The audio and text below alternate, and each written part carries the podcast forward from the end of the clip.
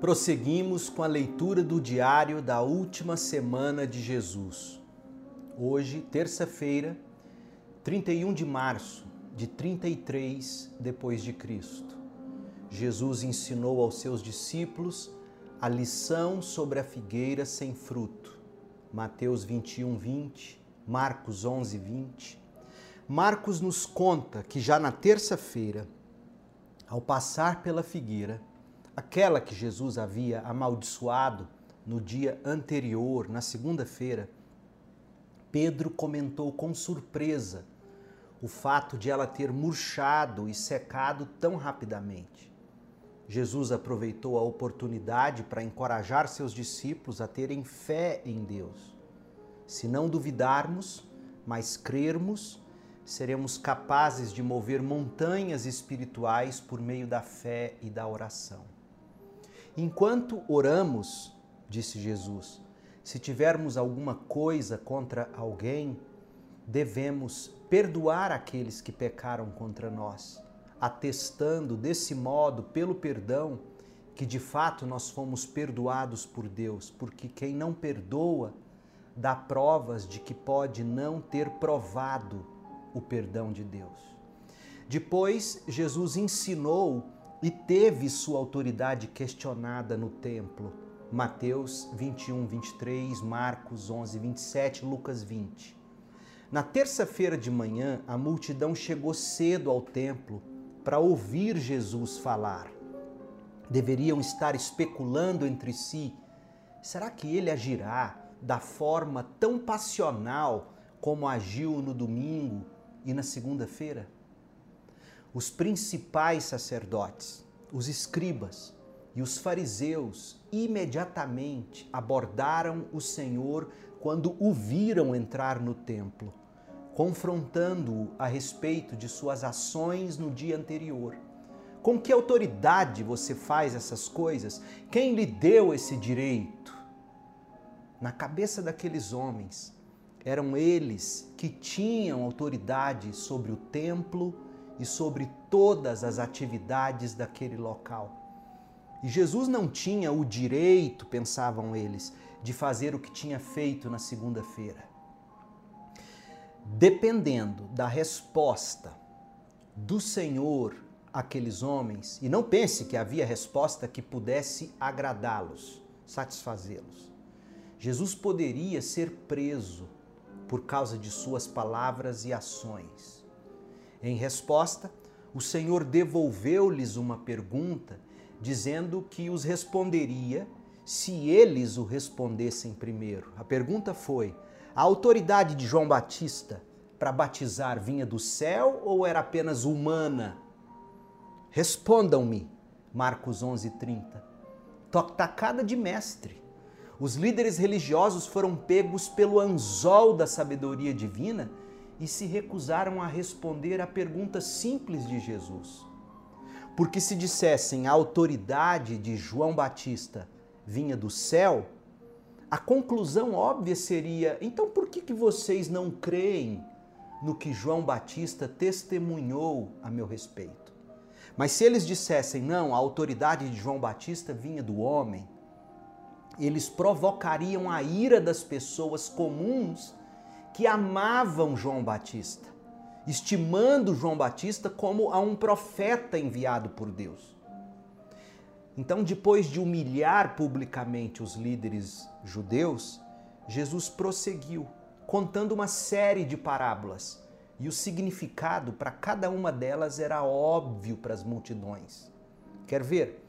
A parábola uh, dos dois filhos, a primeira, em Mateus 21, de 28 a 32. Essa parábola condenava explicitamente as autoridades religiosas por não crerem na mensagem de João Batista, enquanto os cobradores de impostos e as prostitutas, tidos como os tipos mais perversos da sociedade, criam e estavam entrando no reino de Deus à frente dos supostos líderes espirituais de Israel.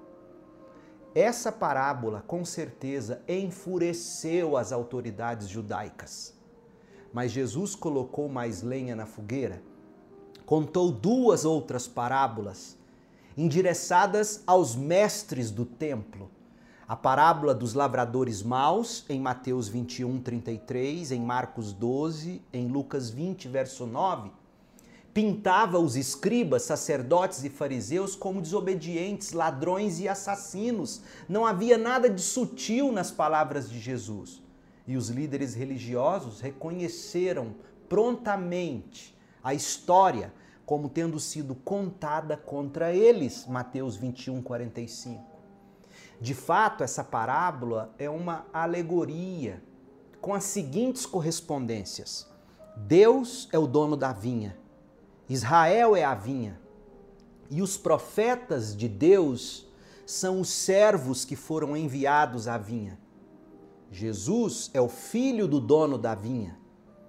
O julgamento de Deus sobre os líderes injustos de Israel é descrita na parábola na morte dos lavradores maus e a entrega do reino de Deus aos gentios é demonstrada na entrega da vinha a um povo que produzirá os devidos frutos. A parábola do banquete de casamento foi a segunda parábola que Jesus contou, Mateus 22, 1. Repete as observações feitas na parábola dos labradores maus.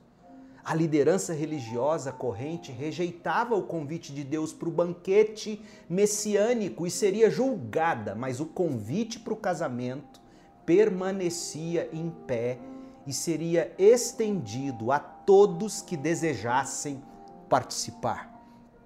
Jesus estava claramente ganhando o apoio e a aprovação do povo, ao mesmo tempo que expunha o fracasso e a hipocrisia da liderança judaica dominante.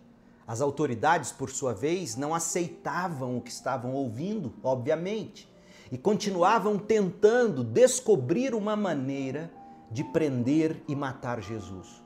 O problema é que eles não achavam a oportunidade por causa da grande popularidade de Cristo entre as multidões. Mateus 21, 46. Lucas 20, 19. Se o prendessem, a prisão a causaria um tumulto. Foi então que os líderes recorreram a uma técnica mais sutil e tentaram induzir Jesus a incriminar-se produzindo provas contra si mesmo. O que fizeram? Enviaram fariseus, uma seita judaica conhecida pelo zelo em cumprir a lei.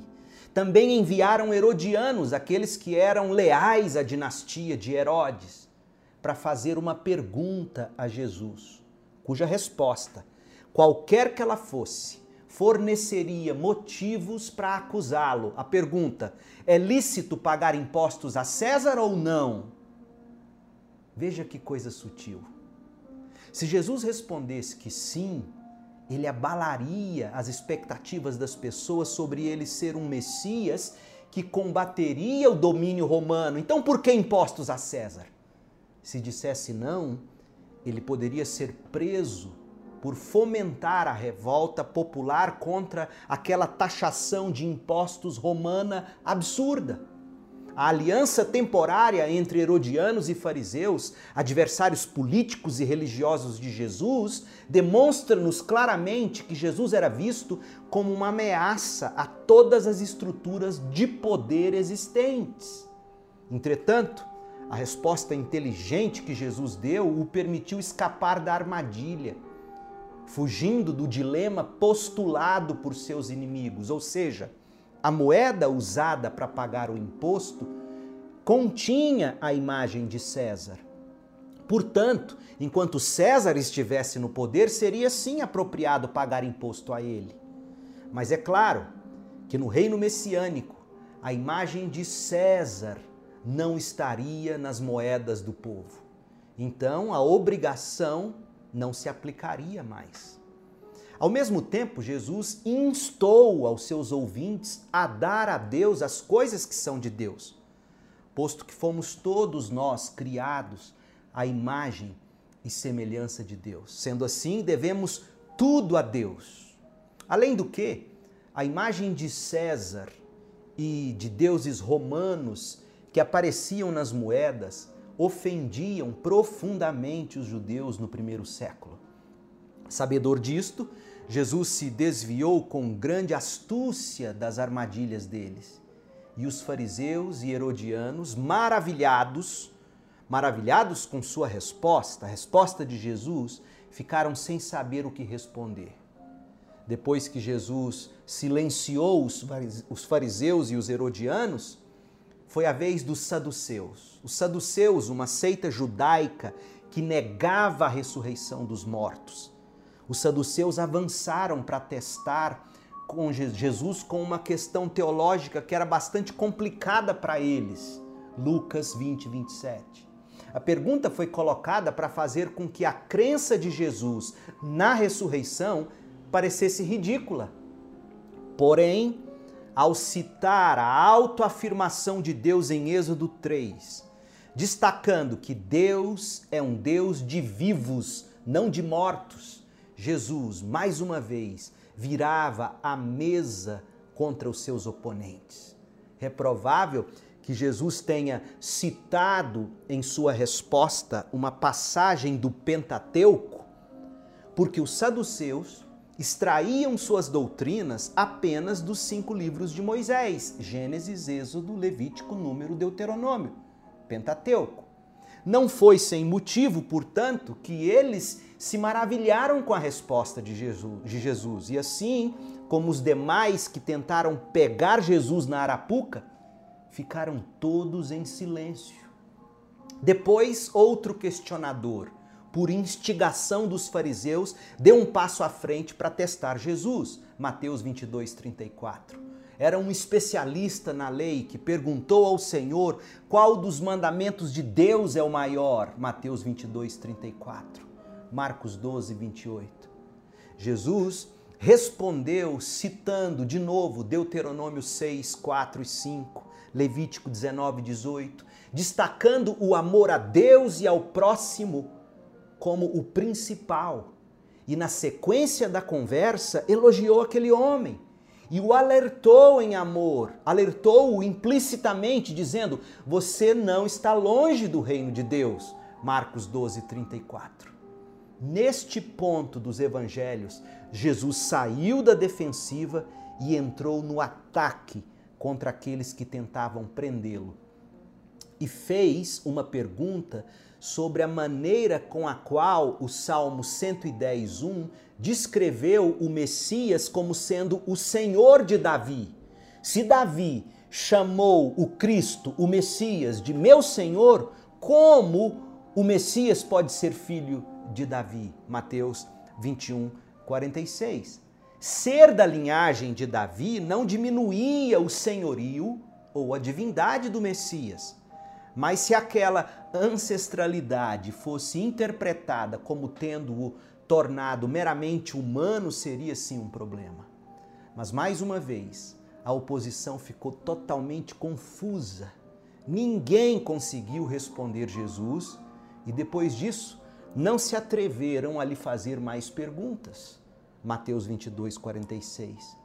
Tendo demonstrado a incapacidade da liderança religiosa judaica de responder às suas perguntas, Jesus lançou uma crítica tão extensa quanto contundente aos escribas e fariseus. Mateus 23, Lucas 20. Ele advertiu a multidão contra aqueles hipócritas e guias cegos e pronunciou contra eles sete julgamentos na forma de ai de vós ou na forma de que aflição vos espera. Aquele ataque verbal maciço contra a autoridade religiosa uh, do momento removia todas as dúvidas sobre as intenções, a agenda e os objetivos de Jesus. Jesus não desejava se aliar à liderança judaica. Cristo veio para destituir a autoridade deles e substituí-la pela dele própria. Não havia como os dois lados sobreviverem ao crescente conflito. Parecia que Jesus assumiria o poder ou seria morto. E aí vem o sermão profético de Jesus, Mateus 24, a 25. Quando Jesus estava se retirando do templo, ao anoitecer da terça-feira, seus discípulos se aproximaram dele e começaram a enaltecer para ele o tamanho e a grandeza dos edifícios no complexo do templo de Jerusalém. Em resposta, Jesus profetizou que o dia estava se aproximando rapidamente, quando nenhuma pedra seria deixada sobre a outra, tudo seria jogado ao chão. Quando Jesus e seus discípulos pararam para descansar no Monte das Oliveiras, seus seguidores foram a ele e perguntaram para ele, em particular, sobre o tempo daquela profecia. Diga-nos, perguntaram, quando isso tudo vai acontecer? Que sinais indicarão que essas coisas estão prestes a se cumprir? Marcos 13, verso 4. A pergunta dos discípulos em Marcos e Lucas refere-se ao momento da destruição do templo. Quando acontecerá isso? Enquanto a forma da pergunta registrada por Mateus 24 alude ao fim dos tempos. Quando será? Ou seja, os discípulos não pensavam que o templo seria destruído antes do fim dos tempos a longa resposta de Jesus em Mateus, Marcos e Lucas diferenciou para eles sutilmente os dois eventos. Nem sempre é claro se Jesus estava dando instruções a seus discípulos a respeito da destruição de Jerusalém e do templo, que aconteceria no ano 70, ou se a respeito de sua segunda vinda e o fim dos tempos, que seria em um futuro mais distante do ponto de vista dos discípulos de Jesus e ainda é futuro do nosso ponto de vista hoje. De fato, na profecia de Mateus 24, Marcos 13, o evento próximo a eles, a destruição do templo no ano 70, serviria como um arquétipo, um tipo, uma figura, uma imagem, um prenúncio do julgamento divino em todo o mundo que virá sobre a terra no retorno de Cristo. Os principais temas do discurso de Jesus, reforçados pelas parábolas das dez virgens e dos talentos, são claros. Os discípulos de Jesus experimentarão crescente perseguição e tribulação que desembocarão no dia do julgamento mas os discípulos devem permanecer vigilantes e perseverar na fé. Conclusão da terça-feira de Jesus. Com essa visão geral dos primeiros eventos da Semana da Paixão, nós temos uma boa base para uma análise mais detalhada dos dias finais de Jesus. O palco estava preparado para o ato final. Os personagens estavam todos no lugar. Seus objetivos, motivos e intenções eram claros. O rei tinha vindo para inaugurar o seu reino e lançado um desafio claro e direto às estruturas reinantes do poder político, econômico e religioso. O drama chegaria ao final apenas de uma maneira entre duas ou Jesus derrubaria os poderes reinantes e estabeleceria seu reino messiânico, ou eles seriam mortos, ele seria morto. Ninguém naquela época poderia imaginar que no, no plano eterno e então misterioso de Deus havia uma terceira opção. Jesus morreria sim, mas ressuscitaria vitorioso sobre a morte, sobre o pecado, estabelecendo para sempre seu reino celeste e eterno. Como você reage às palavras de Jesus? O que nós podemos aprender? Qual aplicação nós podemos extrair destes incidentes da terça-feira da última semana de Jesus? Uma sugestão: este dia na vida de Jesus, a sua última terça-feira antes de passar pela morte, foi um dia exaustivo, com pegadinhas, armadilhas de palavras, e tentativas de todos os tamanhos e formas para pegar Jesus na alguma falha que o incriminasse publicamente aos olhos da multidão que o exaltava. O Senhor, no entanto, de forma sábia e corajosa, deu respostas contundentes, convincentes a cada uma das indagações de seus opositores. Quanta glória, quanta sabedoria no uso das palavras, quanta perspicácia para discernir o coração humano quanta verdade penetrante e ao mesmo tempo dolorosa, mas que, como um bisturi, precisa primeiro cortar e expor o tumor, para que só então se possa extrair e curar o câncer do coração orgulhoso. Os líderes religiosos não suportaram o procedimento cirúrgico de Jesus, como ratos e baratas que, que ao acender da luz correm e se escondem nos buracos. Aqueles homens se calaram, recolheram-se e prosseguiram nutrindo o orgulho do coração deles com ódio e planos de morte. E você? Como você reage às palavras de Jesus? Como você reage quando alguma verdade com intenção de curar lhe é dita? Você contra-ataca? Contra-argumenta? Defende-se? Acusa? Ou você corre e se esconde nos cantos, feito ratos e baratas? Deixe a luz da verdade de Jesus expor seu coração, seu coração orgulhoso e pecaminoso Venha de quem vier a verdade. Venha como vier. Aceite o corte da graça de Deus. Deixe sangrar.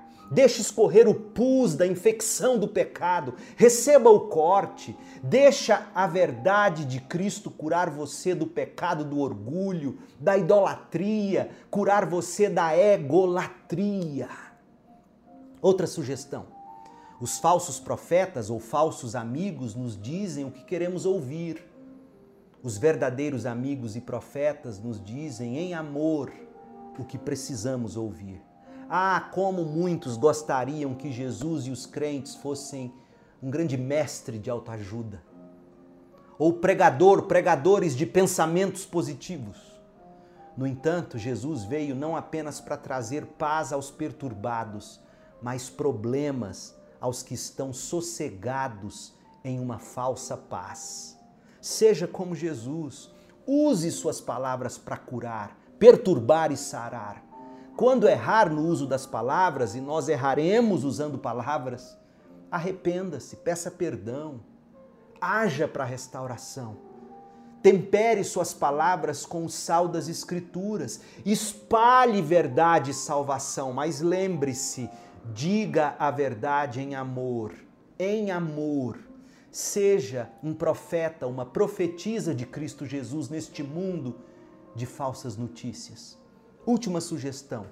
Grande parte da narrativa da terça-feira de Jesus foi dedicada a documentar o sermão profético, Mateus 24 e 25. A intenção é nos alertar para o grande e terrível dia do julgamento do Senhor o que se ouve do Senhor neste sermão. Não siga pela vida dormindo no pecado. Não enterre seus talentos. Seja vigilante. Seja operante. Diga a Jesus que você confia nele para salvá-lo do julgamento dos dias do fim. Se sua fé é grande ou pequena, não importa. Uma fé pequena pequena quantidade de fé vai fazer você percorrer um longo caminho no reino de Deus, levando-o até o fim, levando-o à vida eterna. Deus abençoe você na sua peregrinação. Paz.